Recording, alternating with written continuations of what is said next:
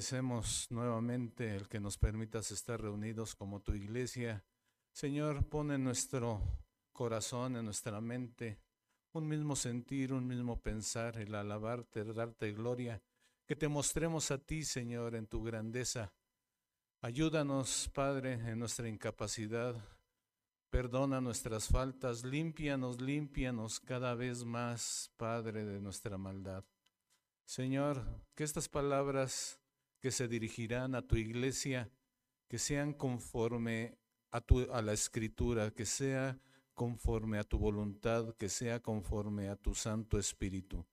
Padre, ayúdanos, danos entendimiento, que exista poder del Espíritu Santo para comprensión, porque nosotros no podemos convencer a nadie en nuestra humanidad, pero tú sí, Señor, puedes tocar los corazones de quien tú has elegido. Padre, en tus manos estamos. Bendición eterna para ti, Señor. Gloria a Dios. Hermanos, veíamos el día de hoy la lectura basada en Mateo 16. Y esta está basada en la confesión que realiza Pedro. Hemos visto que Jesucristo está próximo a ser entregado, Él voluntariamente se dará a sí mismo para nuestra salvación. Y es crucial este momento porque llega a un lugar que se llama, o era, lo identifica el pasaje, como Cesarea de Filipo. El, en este lugar pasa algo que debemos distinguir ¿Cómo era geográficamente ese lugar? Si me ayudan a proyectar unas imágenes que tenemos que sobre ese lugar de Cesarea de Filipo, donde Cristo dijo estas palabras. Nos vamos a centrar en esta prédica en un solo versículo, en el versículo 18, cuando Jesucristo se dirige a Pedro y le dice estas palabras. Yo también te digo que tú eres Pedro y sobre esta roca edificaré mi iglesia y las puertas del Hades no prevalecerán contra ella. Así que este versículo es de suma importancia. ¿Por qué? Porque este versículo es utilizado por otra, otra corriente, una agrupación religiosa, donde se dice que ellos son la iglesia originaria, que ellos son los representantes de Cristo, que a ellos les pertenece la iglesia y que ellos son los legítimos sucesores de Pedro y a través de ello legitiman una sucesión tras otra, una sucesión tras otra y establecen una montaña grande de autoridad que se le debe a la cabeza de esa iglesia. Y ahí va descendiendo, descendiendo, y hasta el final, ¿quién creen que está? El pueblo las ovejas. Entonces ellos dividen en un clero superior, en un clero inferior y hasta el final las ovejas. ¿Eso habrá sido la voluntad del Señor? Vemos este lugar de Cesarea de Filipo, vemos rocas sueltas, piedras sueltas, ¿verdad? Y vemos montañas, como son rocosas. Imagínense en ese lugar cuando nuestro Señor profirió estas palabras. Yo te digo que tú eres Pedro y sobre esta roca edificaré mi iglesia. Entonces ellos volteaban y veían, yo veo rocas dedicadas en el lugar de Cesarea de Filipo, donde el hombre le daba pleitesía al César a un hombre. y el hijo de Herodes, Filipo o Felipe, le cambió el nombre porque se llamaba originalmente Banías y le dice, no, ¿sabes ahora cómo se va a llamar? Cesárea en honor a ti, César. Y de paso también en honor a mí, Filipo, Cesárea de Filipo. Y así, si eh, procedemos a la siguiente, ¿qué pasaba en este lugar? Existía, una adoración a dioses falsos, había nichos, había eh, eh, edificaciones donde se construían templos en la roca. Pero el mayor eh, dios pagano que tenían se llamaba Pan.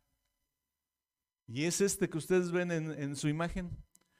Mitad hombre de la cintura hacia arriba, mitad bestia de la cintura para abajo. Y dicen que de ahí deriva la palabra pánico. ¿Por qué será? Ah, porque dicen que él le gustaba tomar sus, siestas así medias largas. Y si alguien osaba interrumpirlo, ¿cómo se levantaría? Enojadísimo iba y, los, los perseguía y, y infundía un terrible pánico. Ese era el Dios Pan. ¿Y por qué lo ponían ahí a tocar la, flauta? Porque dicen que eh, era muy eh, enamoradizo. Entonces había ninfas, decían ellos, y que ya le había puesto el ojo a una ninfa y la correteó y la, y la, la copó ahí en esas áreas rocosas. Y las demás ninfas, dice la mitología, que tuvieron piedad de ella y la convirtieron en cañas de, en el, en, junto de, del agua. Entonces, ¿qué hizo él? Cortó y cada que quería besar a, la ninfa, ¿qué hacía? Hacía su arpa y para allá y para acá. Así que esa es la mitología, es, a quien adoraban. Continuamos con otra.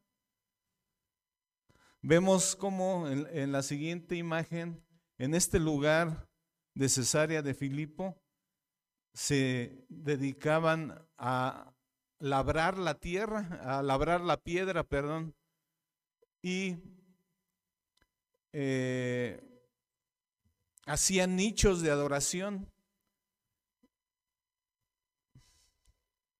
Ya se trabó la... Bueno, eh, imagínense en, el nicho de piedra que había esculpido, ¿cuánto, ¿cuánto, costará trabajo este, en, en, una roca dura? Hacer, eh, estar cincelando y hacer un nicho, ¿verdad? ¿Qué trabajo se lleva? Entonces, ese, ese trabajo lo hacían para adorar a dioses falsos, para prestar una exaltación al hombre, y así se, así se perdía, se confundía entonces, nuestra vista, ahí vemos cómo está esculpida la, piedra, vemos los nichos. El siguiente, si se puede. Entonces vemos lugares de adoración que había en este lugar. Entonces se funde la adoración del hombre por el hombre. Se une la exaltación a fábulas, a figuras mitológicas. Bajo ese ambiente se dijo estas palabras. Imagínense a los apóstoles volteando y decir, pues esta es una montañota de falsedades, es una montañota de, de cosas equivocadas que ellos veían mientras Cristo les decía estas palabras. Así que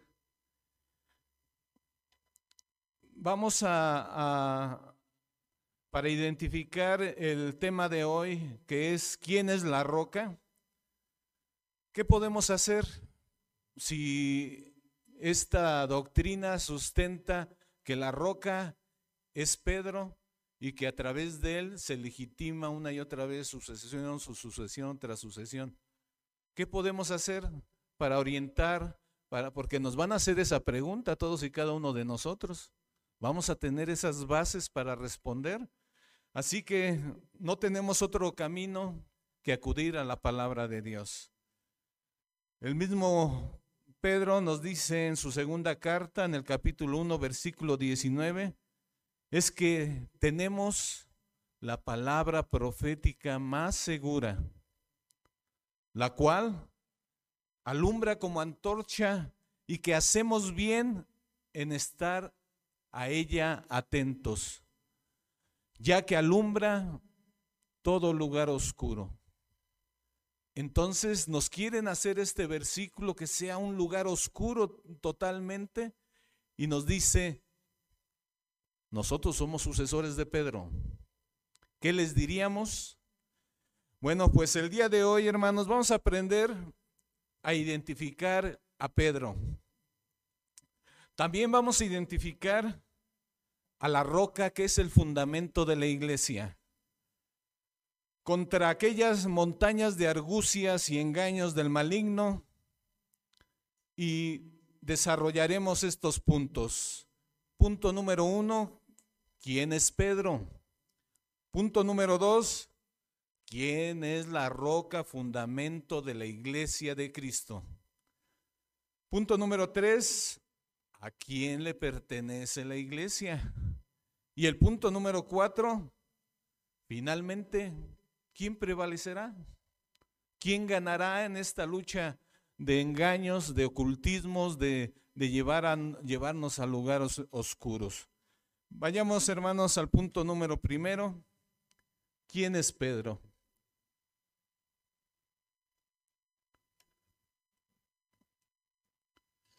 Nuestro versículo inicia con estas palabras yo también te digo. Está hablando Jesucristo y sabemos que antes Dios ya le había revelado a Simón, hijo de Jonás, quién era Jesús, el Cristo, el Hijo del Dios viviente. Y esa revelación le dijo, no es de hombre, no es de hombre, sino que es divina. Mi Padre te la concedió. Desde ahí vemos una división.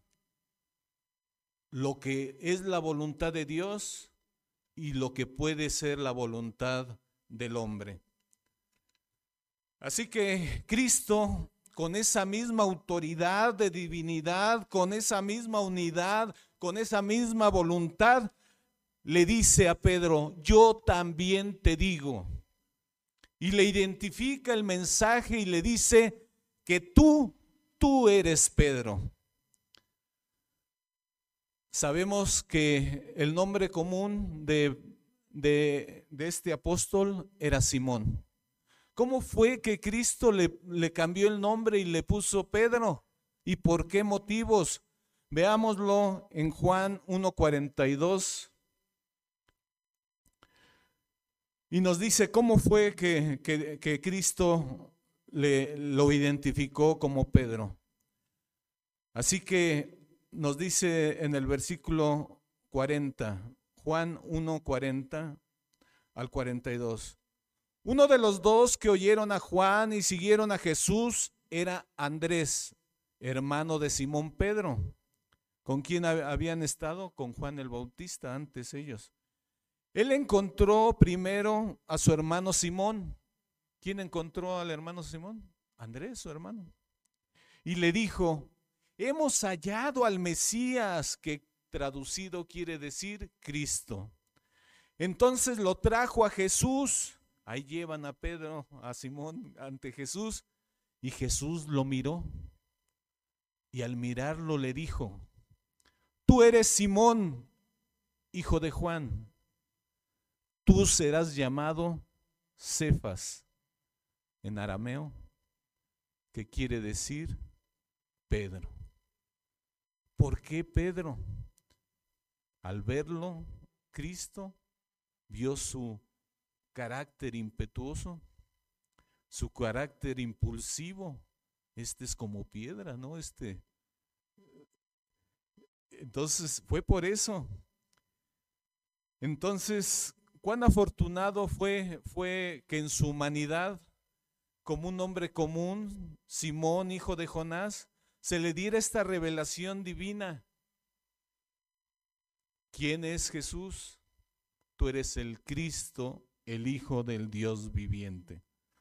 Así que cuando se identifica y le dice, tú eres Pedro, se le está refiriendo como parte de la iglesia, como un sostén, como una columna, como un colaborador. Ese es el mensaje que le está dando Cristo. Tú eres parte de, de, la iglesia. Esa es la limitación cuando le dice tú eres Pedro. Así que si tuviéramos duda y dijéramos, oye Pedro, pero dicen que tú eres el Papa.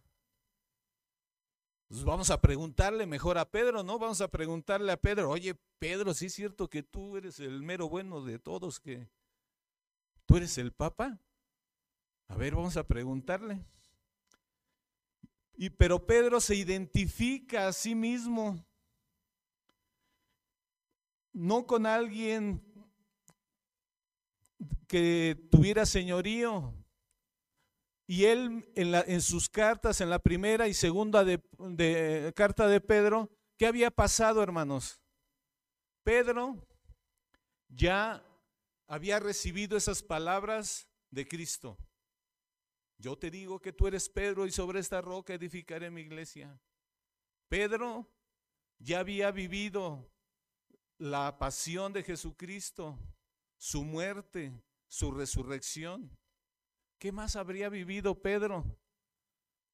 El hablarles a, a todos los gentiles, hablarle a, los judíos en sus mensajes. ¿Qué más habría pasado? Había ido a ver a, este, a Cornelio. ¿Qué más habría pasado Pedro? Habría sido hasta confrontado por, por Pablo, ¿no? Cuando se apartaba de comer de los gentiles. Entonces ya pasó todo esto y le dicen, ¿quién eres tú, Pedro? ¿Quién eres? Y él nos dice en primera de Pedro 1.1, Pedro, el elegido, escogido de Dios para ser su colaborador, para hacerle útil en su obra. Apóstol, un mensajero, alguien que llevara, que colaborara en el mensaje de nuestro Señor. Él se identifica de esa forma igual con sus iguales los demás apóstoles. ¿O se identificó en otra forma, hermanos? Pedro, apóstol. Nunca se identificó de una manera mayor. En su segunda carta, al inicio, nuevamente en el capítulo 1, versículo 1, otra vez vuelve a reiterar su identidad ante la iglesia y dice, Simón Pedro, ¿Por qué unir los nombres Simón, su nombre común, con el nombre Pedro, el, sobrenombre puesto por Dios? Porque Él nunca olvidó su humanidad, Él nunca olvidó su origen, Él nunca olvidó de dónde lo sacó Dios. De ser Simón, un hombre común, para llevarlo a ser un instrumento útil para la iglesia. Pedro. Y luego nos dice que es siervo. Siervo a las órdenes de su amo, Jesucristo. Siervo a las órdenes de los hermanos. Siervo en sacrificios. ¿A favor de quién? De la iglesia de Cristo. Y nos vuelve a reiterar apóstol de Jesucristo, apóstol. Así que con todas sus limitaciones, imperfecciones, arrebatos impulsivos, pero Pedro tenía la seguridad de ser elegido por el Señor para ser Pedro, su colaborador, su instrumento, en su calidad no de gobernante de la iglesia, sino de siervo, sujeto a la voluntad de su Señor en servicio constante a la obra para ser de utilidad y edificación a la iglesia. Ese es Pedro. En cambio, Hay quien distorsiona estas palabras del versículo 18 y esta doctrina hace considerar a Pedro como el primer papa. Y vemos qué es lo que pasa con estos, estos hombres que atraen la adoración para ellos. Vemos aquí, este se le llama una tiara papal y tiene tres coronas o, tres diademas. Y esta era utilizada, creo los dos, tres últimos papas ya no lo utilizaron, pero antes de esa era utilizada en una ceremonia de coronación. Entonces imagínense como un, rey, como alguien era, llevado a esa doctrina. ¿Y qué significa eh, estas tres diademas o estas tres eh, eh, coronas? Sí, diademas, ¿no? Más bien dicho.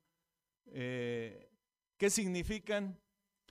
William Hendrickson en su comentario del Nuevo Testamento hace una cita sobre el significado y nos decía que el Papa es coronado con una triple tiara, la de arriba como rey del cielo, la segunda, rey de la tierra, y la tercera, rey del infierno. Un hombre coronado por los hombres. Y ahora, en esta ceremonia también se les decían unas palabras en, latín. No sé latín, pero digo, dice gloriam seculam seculerum. ¿Sí entendieron? No, mejor les digo el significado en, en español. Estas palabras se le decían cuando eran coronados con esta, con esta tiara y se le decía, yo te impongo esta corona. Padre de príncipes y reyes, gobernador del mundo, vicario de Cristo. ¿Se imaginan? Una suplantación, un engaño, una montaña de mentira. Así habló Jesucristo a sus discípulos. Bajo ese eso era lo que les rodeaba, una piedras, rocas duras que no entendían el Evangelio y se desviaban a adoraciones falsas. Esta tierra papal se nos dice que tenía un peso de 4.5 kilogramos y ahí la tenían que estar cargando. Entonces imagínense, sería fácil llevarla, sería difícil y el cuello se les iba para acá o para acá, no sabemos. Pero un pensador cristiano, creo es de aquí de Islahuaca, alguna vez dijo, el hombre soporta con agrado la carga por más pesada que ésta sea. Si es de egoísmo, si es de adulación, si es de exaltación. Y en cambio, cuán rápido rechaza llevar la carga ligera que le ofrece Cristo. Y esto lo comprobamos en Juan 11:31 cuando Cristo mismo nos dice, mi yugo es fácil y mi carga es ligera. ¿Necesitamos esas cargas pesadas de mentira? ¿Necesitamos esas cargas de opresión? No. ¿Y por qué es fácil de llevar la carga de nuestro Señor Jesucristo? El mismo Pedro nos lo dice en, su primera carta, en el capítulo 5 y 7, porque echemos toda nuestra ansiedad sobre Él, porque Él tiene cuidado de nosotros. O en el Salmo 55, 22, donde nos dice, echa sobre el Señor tu carga y Él te sustentará. Todas nuestras cargas. Y aún más nos dice, que sobrellevemos nuestras cargas los unos con los otros. ¿Es pesada tu carga? ¿No la has depositado en el lugar? ¿No la has compartido? Cristo te dice, echa sobre mí tus cargas. Hermanos, ¿cuántas veces en ocasiones nosotros mismos nos equivocamos y exaltamos al hombre, a veces al pastor, a veces al predicador? A veces tenemos un comentarista bíblico preferido, ¿verdad? No, este es, pero bueno, sin darnos cuenta que todos somos piedras vivas del edificio de Dios colaboradores, partícipes de la obra del Señor que hemos recibido.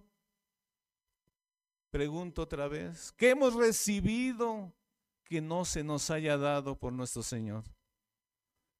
Y si te ha sido dado, ¿de qué tenemos que ufanarnos?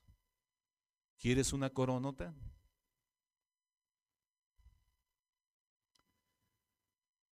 ¿Una corona de hombre? o una corona de gloria dada por nuestro Señor. Vayamos ahora a nuestro punto segundo, que es el más debatible y que muchos pensadores eh, se dividen y, y, que, como lo hemos visto, es el que, en el que sustenta la iglesia de Roma. ¿Quién es la roca, fundamento de la iglesia? ya que hemos visto que este versículo 18 dice, sobre esta roca edificaré mi iglesia. ¿Quién es la roca de la que habla este versículo? Si fuera Pedro, entonces querría decir que Cristo habló de una manera y, después de su muerte cambió todo lo que ya había dicho, porque sabemos que en Él no hay sombra ni mudanza, no hay variación en nuestro Señor, pero acá nos dicen que sí. Entonces veamos primero, bajo un primer punto, sobre el señorío. Pedro, tú señoreabas a la iglesia. Entonces, vayamos a la enseñanza del mismo Cristo sobre este tema en Mateo 20, 24, 17, capítulo 24, versículos 24 al 27. Recordemos que la madre de Juan y Jacobo, ¿qué hace? Lleva a sus dos muchachitos con nuestro Señor Jesucristo. Dice, ¿qué crees que quiero hacer? Te quiero pedir algo. Y le dice, dime, yo quiero que a este mi muchachito primero lo tengas en tu reino a la izquierda. Y al otro muchachito segundo quiero que lo tengas a la derecha. ¿Y qué le responde? No, sabe lo, no sabes lo que pides. Eso no está en mi potestad, sino de mi Padre que está en el cielo. Pero los demás se enteran y dicen, este quiere ser más que yo, este quiere ser más. Querían ver el señorío de quién era el que iba a mandar sobre de ellos. Entonces nos dice en Mateo 20, versículo 24 al 27, al oír esto los diez se indignaron contra los dos hermanos. ¿Por qué estaban peleando, hermanos? Por ver quién era el más importante, quién era el mayor, quién iba a señorear sobre los demás. Pensaban que, que así era, era, era, era el, orden en, en, en, en la iglesia, en Cristo. Pero Jesús llamándolos junto a sí, ¿qué les dijo? Vengan para acá saben que los gobernantes de los gentiles se enseñorean de ellos y que los grandes ejercen autoridad sobre ellos. Esta es la autoridad del mundo. ¿Cómo es la autoridad del mundo? El más grande, los gobernantes, dice Jesucristo. En este triángulo, ellos son los que se enseñorean de ustedes. Dice, pero entre ustedes no ha de ser así. ¿Cómo les dijo, hermanos? Entre ustedes no ha de ser así. ¿Cómo si, si, nos dicen que entonces Pedro hasta acá? Cristo mismo está diciendo, no entre ustedes en mi iglesia no va a ser así, sino que el que quiere entre vosotros llegar a ser grande será vuestro servidor. Y el que quiere estar entre vosotros ser el primero será vuestro siervo. Entonces Cristo voltea, voltea la, pirámide aquí del mundo de los gobernantes y la voltea así. ¿Quién quiere ser el primero? El último, el servidor hacia todos nosotros. Así que para resolver este punto del señorío, Pedro, en verdad, tú ejercías señorío sobre la iglesia de Cristo, que él mismo nos responda. ¿Cuál sería tu consejo, Pedro? Y él nos dice, por tanto, a los ancianos entre vosotros exhorto yo, anciano como ellos, y testigo de los padecimientos de Cristo, y también participante de la gloria que ha de ser revelada, pastoread el rebaño de Dios entre vosotros, velando por él. Estén atentos de sus necesidades. Cuídenlos, protéjanlos, pastoreen el rebaño de Dios entre, entre vosotros, denle su alimento, llévenles la palabra, velen por ellos, no por obligación, sino voluntariamente, como quiere Dios, no por avaricia de dinero, sino con sincero deseo. ¿Y qué nos dice Pedro? Tampoco como teniendo señorío sobre los que os han sido confiados este es el consejo de Pedro, directo en la escritura. Pedro, tú tenías el señorío.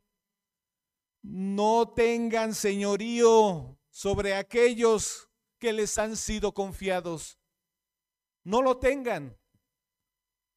¿Hay alguna duda del señorío? Otro aspecto que se, se reprime es el que se divida la iglesia. Y no, este es más, este es menos, este es... Y, peor una división por aquellos que se dedican a llevar la palabra de Dios, como lo vemos en Primera de Corintios 1:11. Cuando a Pablo se le informa lo que está pasando en Corinto y se le dice, ¿por qué he sido informado acerca de ustedes, hermanos míos, por los de Chloe? que hay contiendas entre vosotros. ¿Por qué había esas contiendas? Y nos dice más adelante, porque cada uno de ustedes dice, yo, yo soy de Pablo. El otro que decía, yo, yo soy de, de Apolos. ¿Y tú de quién eres? Yo soy de Cefas. Y otros decían, yo de Cristo. ¿Acaso está dividido Cristo? ¿Acaso fue Pablo crucificado por ustedes? ¿O fuiste bautizado en otro nombre de Pedro, de, de, Pablo, de quién? No. Entonces, Cristo reprime esa división de la iglesia. ¿Y qué dicen millones? Nosotros somos de Pedro. Reprimir esa, esa decisión, implorar a Dios que por ellos en oración, ya que hermanos, la escritura nos manda a ser de un mismo sentir y pensar, a estar unidos en amor, reprime y rechaza la división. Que unos se digan de Pedro, de Pablo, de Juan o de cualquier otro hombre, lo rechaza. Si sabemos que no hay otro nombre dado a los hombres debajo del cielo por, el que podamos ser salvos, que nuestra oración sea que todos aquellos que están perdidos, que no ven la luz, que todos digamos, aquellos que son elegidos por nuestro Señor, yo soy de Cristo. Veamos, ya está la montañita un poquito mediana, vamos a aumentarle otro poquito para, para demostrar que en la verdad de la escritura, que la roca no es Pedro. Mediante tres preguntas que nos pudiéramos hacer en cualquiera de nosotros o nos las pudieran hacer. ¿Un papa puede ser enfrentado y resistido públicamente? Ustedes pueden ir ahorita y le dicen, a ver, vente para acá. ¿Qué te traes? ¿Sí? Entonces, en la teología de esta iglesia, existe un principio que se llama la infalibilidad papal, que dice que este señor está preservado de cometer cualquier error. Cuando él promulga a la iglesia una enseñanza en temas de fe y moral, entonces todos aquellos, los feligreses, que, ¿qué obligación tiene? Considerarla como una verdad de fe. Y ninguna discusión se les permite dentro de la iglesia por lo que deben acatarla y obedecerla incondicionalmente. Entonces vemos, este es el, mensaje que sobre la Biblia está la tiara papal. Entonces lo que él diga. ¿Y dónde está la autoridad de Cristo? ¿Dónde está la obediencia? Iglesia de hombres o la iglesia de Cristo. Así que vemos como a este primer papa, que ellos le dicen que fue Pedro, alguien le resiste y se le enfrenta, que es Pablo, y nos dice que cuando Pablo vino a Antioquía, se le opuso a él cara a cara porque era de condenarlo. Porque antes de venir alguno de parte de Jacobo, él comía con los gentiles, pero cuando vinieron empezó a retraerse y apartarse porque temía a los de la circuncisión. Y el resto de los judíos se, se, le unió en su hipocresía de tal manera que aún Bernabé fue arrastrado por la hipocresía de ellos. Pero cuando vi que no andaban con rectitud en cuanto a la verdad del Evangelio, dije a Pedro delante de todos, le dijo a Pedro delante de todos,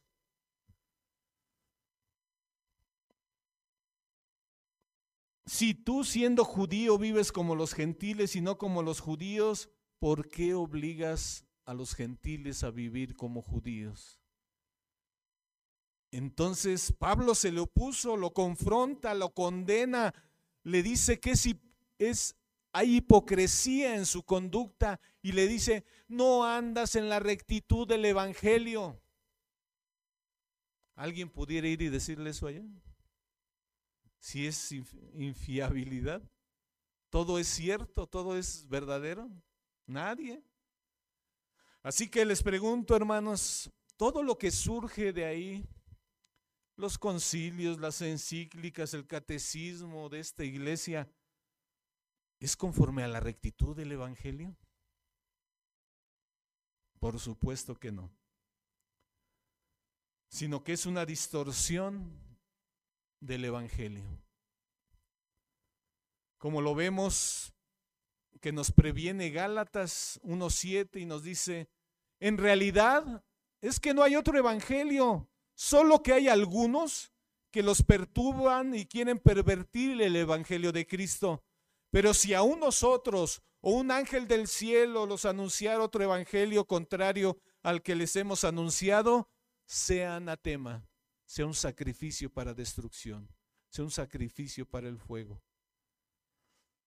Como hemos dicho antes, también repito ahora, si algunos anuncia un evangelio contrario al que recibís, sea anatema. Una segunda pregunta haríamos, ¿Acaso en aquella iglesia de Roma se equivocaron de apóstol? Pudiera ser. Ya que en la escritura se estableció que Pedro tuvo el ministerio de los de la circuncisión, esto es el de los judíos, mientras Pablo el ministerio de los gentiles. Entonces, ¿por qué tienen a, Pedro si él era de los judíos? Él tenía ese ministerio y no a Pablo, que era de nosotros, de los gentiles. Un pequeño, una pequeña equivocación. Así que vemos cuando en la escritura se nos dice que Pablo va a visitar a la iglesia de Jerusalén y, y nos dice en, en, Gálatas 2, versículo 7 dice, cuando los apóstoles a los que él visitaba, al ver que se me había encomendado el Evangelio a los de la incircuncisión, así como a Pedro lo, le había sido a los de la circuncisión, porque aquel que obró eficazmente para con Pedro en su apostolado a los de la circuncisión, también obró eficazmente para, para conmigo en mi apostolado a los gentiles. Y al reconocer la gracia que me había sido dada, Jacobo, Pedro y Juan, que eran considerados como columnas. ¿Cómo eran considerados, hermanos? Columnas, un sustento de la iglesia. Entonces, ¿dónde está el señorío de Pedro? Nos dijeron a mí y a Bernabé, nos dieron la diestra de compañerismo para que nosotros fuésemos a los gentiles y ellos a los de la circuncisión. ¿Se habrán equivocado de apóstol? Pero otra pregunta hagamos, ya la tercera, el pilón. ¿Se equivocaron al escoger a los supuestos sucesores después de Pedro? Si vemos aquí, esta es la lista oficial de sucesores. Nada más nos interesan ahorita marcar los tres primeros. Entonces Pedro eh, muere entre el 60 y 64, 66 y le sirve y le siguen otros Lino, Anacleto, ¿sí? Y Clemente. Y acá, del lado de acá, están los años que, supuestamente ejercieron los, el papado. Entonces este último, hasta el último, lo ejerció hasta el 97. Entonces del 66 al 97 hubo tres papas. Pero ¿acaso se olvidaron de Juan, que aún estaba vivo? que Juan que escribió el Apocalipsis, de Juan que recibió la revelación de nuestro Señor Jesucristo. Y, le dirige Cristo este, este mensaje directo. ¿Por qué no se los dirigió a ellos? Si ellos estaban, eran los dirigentes máximos, según ellos, ¿no? Y en Apocalipsis 1, ¿qué le dice nuestro Señor Jesucristo a Juan? La revelación de Jesucristo que Dios le dio para mostrar a sus siervos, todos nosotros, las cosas que deben suceder pronto.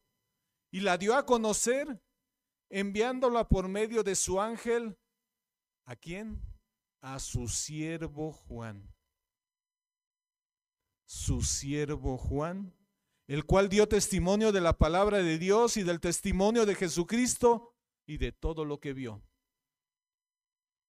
Entonces ellos, ¿qué pasó con ellos? Sí, eran los sucesores de Pedro. Otra equivocación. Así que la iglesia de Roma es una iglesia de hombres siguiendo a hombres.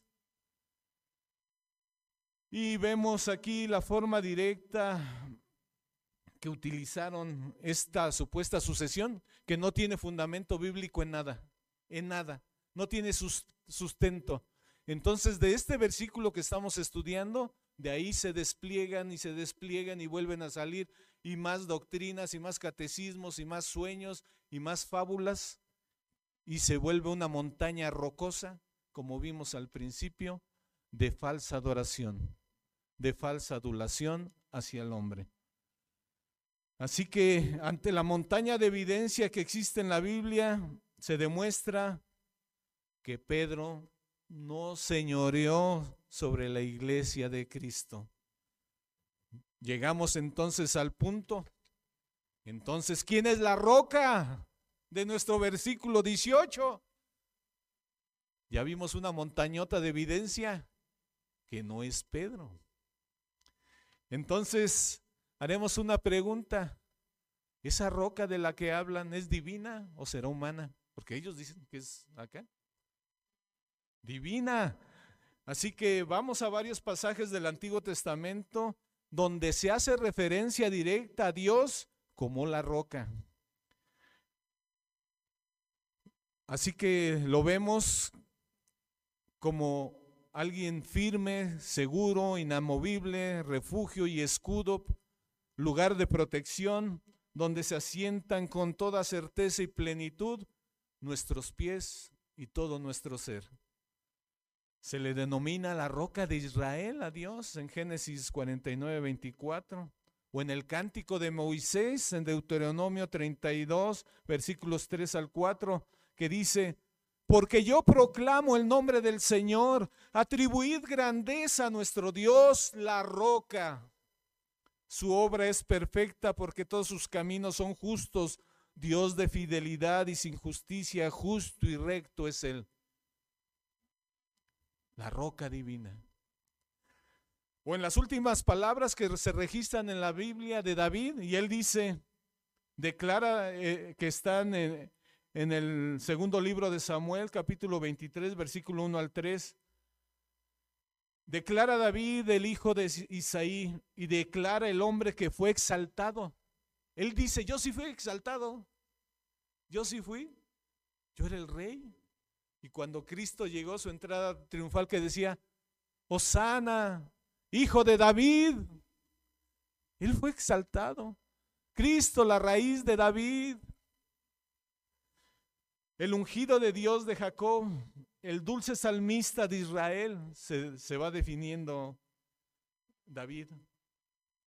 El Espíritu del Señor habló por mí y su palabra estuvo en mi lengua, dijo el Dios de Israel, me habló la roca de Israel. Ahora, existe una pregunta en el Antiguo Testamento, en el segundo libro de Samuel, eh, capítulo 22, versículo 32. Fíjense que en esta responde, en esta misma pregunta que hace, nos la responde y fíjense qué dice. Versículo 32. Pues, ¿quién es Dios fuera de nuestro Señor? ¿Y quién es roca sino solo nuestro Dios? ¿Quién es roca? Sino solo nuestro Dios. Y esta misma David lo repite en el Salmo 18, eh, versículo 31, y nos lo vuelve a repetir. ¿Quién es Dios fuera del Señor? ¿Y quién es roca si lo solo nuestro Dios? ¿Quién es roca? Solo nuestro Dios. Así que la roca es divina. ¿Acaso alguien ¿Se atrevería a responder en forma diferente? Sí lo hay. Alguien, la iglesia de Roma.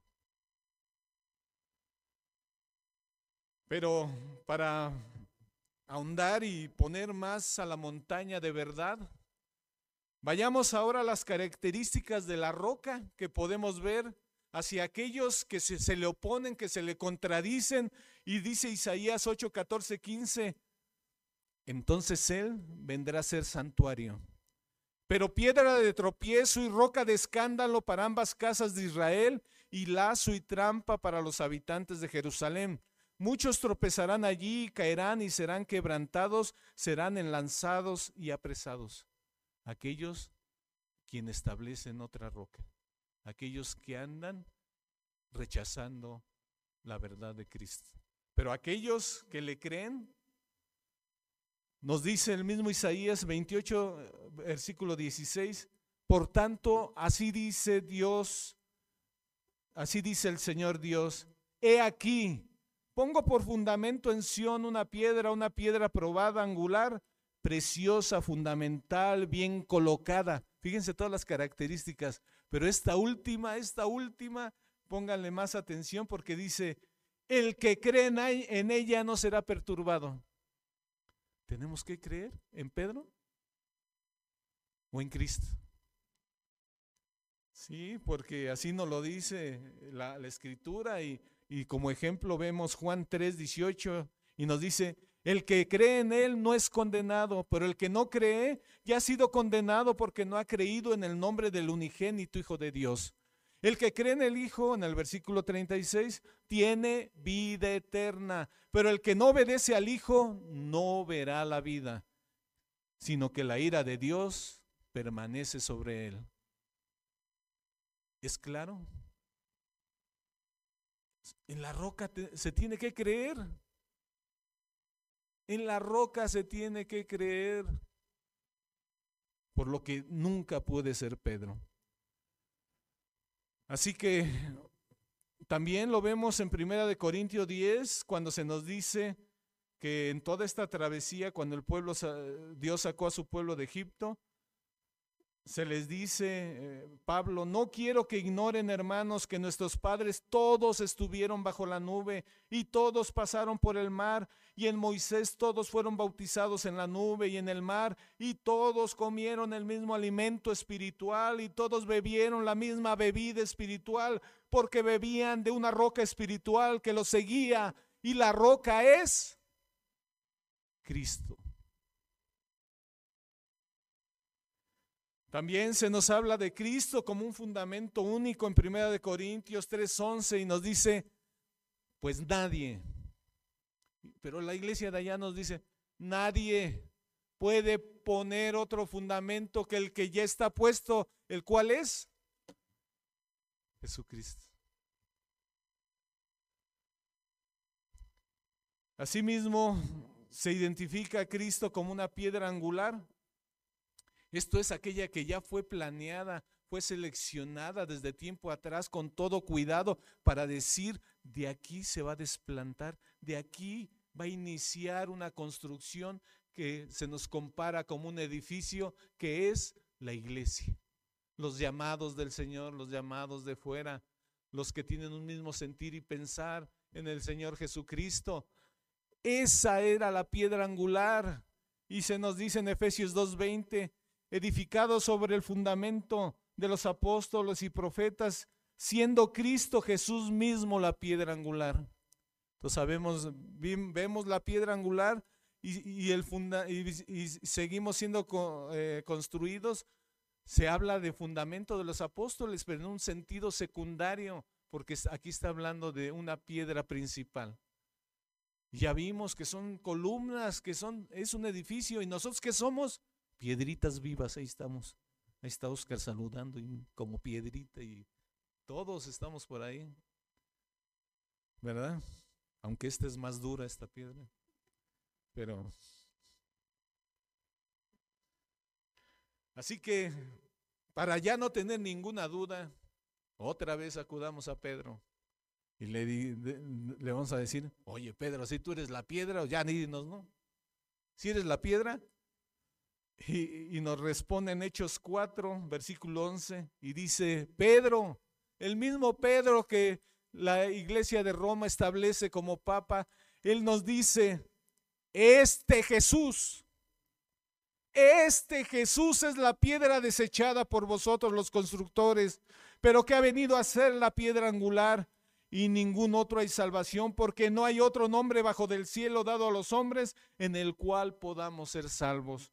Y en primera de Pedro, eh, capítulo 2, versículos 5 al 8, dice, también todos nosotros como piedras vivas, seamos edificados como casa espiritual, como una casa espiritual, no una casa de hombres. Para un sacerdocio santo, para ofrecer sacrificios espirituales aceptables a Dios por medio de Jesucristo, pues esto se encuentra en la escritura. He aquí, pongo en Sión una piedra escogida, una preciosa piedra angular, y el que cree en él no será avergonzado. Vuelve a retomar lo que ya nos dijo en el Antiguo Testamento Isaías. ¿Hay alguna duda? Ya escuchamos del propio Pedro, quien reconoció a Cristo como el fundamento, la piedra angular. Así es. Pero ahora también no debemos ser pasar por desapercibido el contexto en el que se dijo. Recuerden ustedes que Cristo está hablando estas palabras y está rodeado de montañas de piedra, de falsa adoración, de falsa exaltación a hombres y todos están mirando hacia allá. Entonces, el fundamento de la iglesia, la roca preciosa de la, de la iglesia, se dice también que es esta declaración que hizo Pedro anteriormente por revelación divina, no por revelación de hombre. Y dice, Tú eres el Cristo, el Hijo del Dios viviente. Así que es esta la seguridad, la certeza, la verdad inamovible en que descansa la iglesia de Cristo, la roca en que está fundada la iglesia, ya que sin esta afirmación de fe, tú eres el Cristo, el Hijo del Dios viviente, no se podría hablar de una iglesia fundada, edificada, ni que le pertenezca a Cristo.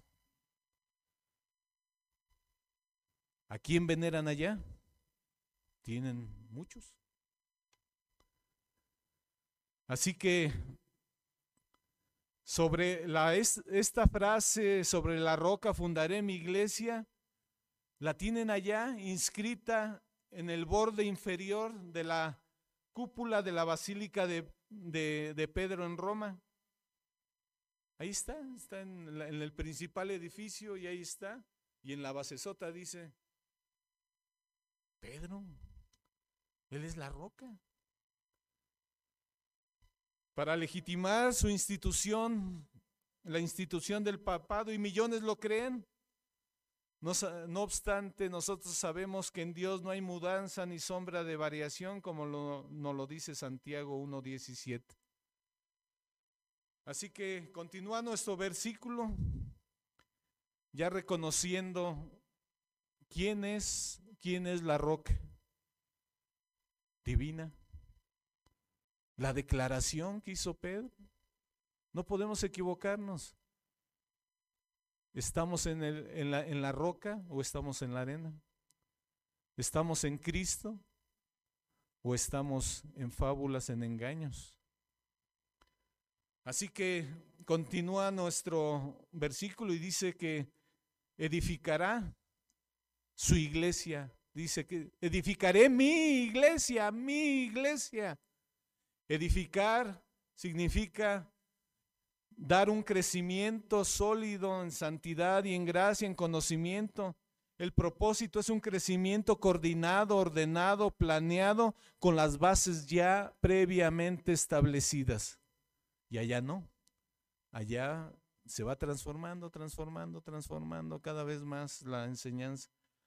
Me llamó la atención ahorita el Salmo 127, cómo iniciaba. Que si el Señor no edificare la casa, en vano trabajarán quienes las construyen. Puedes trabajar mucho, puedes tener unos palacios deslumbrantes, puedes tener forrado en oro, pero todo es vano. Todo es vano, en vanidad. Mejor procedamos como nos dice Colosenses 2.7, que seamos arraigados como raíces, ¿verdad? De estar y sobreedificados en, en Él, en Cristo. ¿Qué mejor?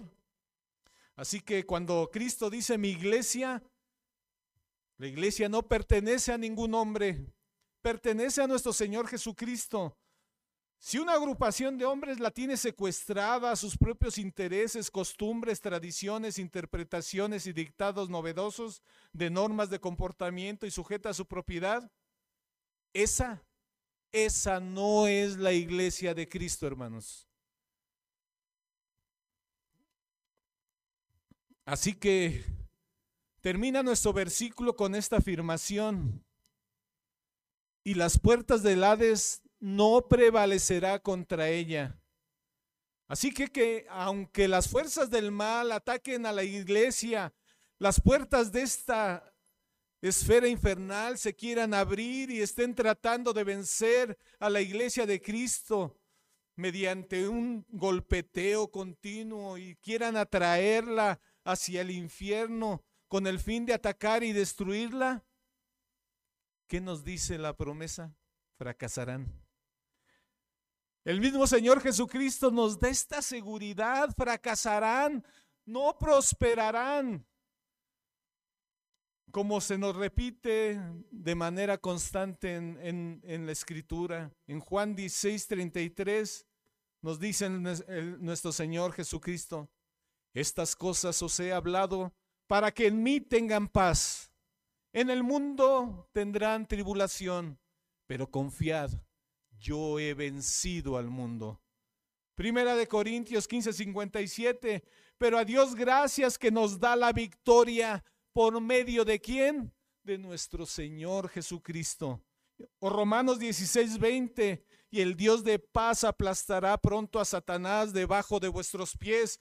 La gracia de nuestro Señor Jesucristo sea con todos nosotros. Primera de Juan 5:4, porque todo lo que es nacido de Dios vence al mundo. Y esta es la victoria que ha vencido al mundo, nuestra fe. ¿Y quién es el que vence al mundo? Sino el que cree que Jesús es el Hijo de Dios. ¿Tienes esa piedra contigo? ¿Tienes esa fortaleza? Cristo, el Hijo del Dios viviente. Así que concluimos, hermanos, y volvemos otra vez al inicio, cuando se dicen estas palabras a los discípulos, rodeados de montes de falsedad, de falsa adoración, de rocas taladradas por esfuerzos humanos, adorando a alguien diferente, al Dios de verdad. Así que pedimos al Señor que en cumplimiento a sus palabras en la profecía, también nos habla hacia adelante, hacia el futuro, y nos dice que esa roca volverá mediante una segunda visita, una segunda venida, y golpeará las naciones, las destruirá, las desmenuzará. Serán como tamo que el viento las lleva, como lo profetiza Daniel.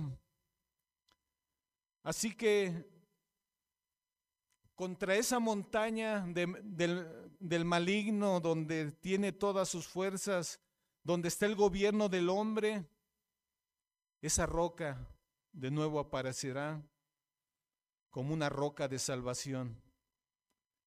Y dice la escritura que se convertirá en un gran monte. Aunque sea tan grande esa montaña de mentira y la veamos así, hay otra montaña mayor y más alta, la roca de nuestra salvación. Así que Daniel nos dice, estuve mirando hasta que una piedra fue cortada sin ayuda de manos. Esto es divino, tiene su origen no en el hombre, no en Pedro. Y golpeó a la estatua de poder de los gobiernos humanos en sus pies de hierro y de barro y los desmenuzó. Entonces fueron desmenuzados todos a la vez. El hierro, el barro, el bronce, la plata y el oro quedaron como el tamo de las eras en verano y el viento se los llevó sin que quedara rastro alguno de ellos. Y la piedra, y la piedra que había golpeado la estatua, se convirtió en un gran monte que llenó toda la tierra. Esa es la verdad. Esa es la fuente de vida. ¿Cómo vamos a comparar una montaña humana de mentiras con ese monte bendito que es nuestro Señor. Así que le pedimos a Dios que sea bendecido siempre su nombre, la roca de Israel, la roca de nuestro corazón, la roca de nuestra salvación. Y cuando desmayemos, clamemos, llévame a la roca que es más alta que yo. Llévanos, Señor, a tu verdad. Llévanos a tu seguridad, a tu firmeza de tu palabra.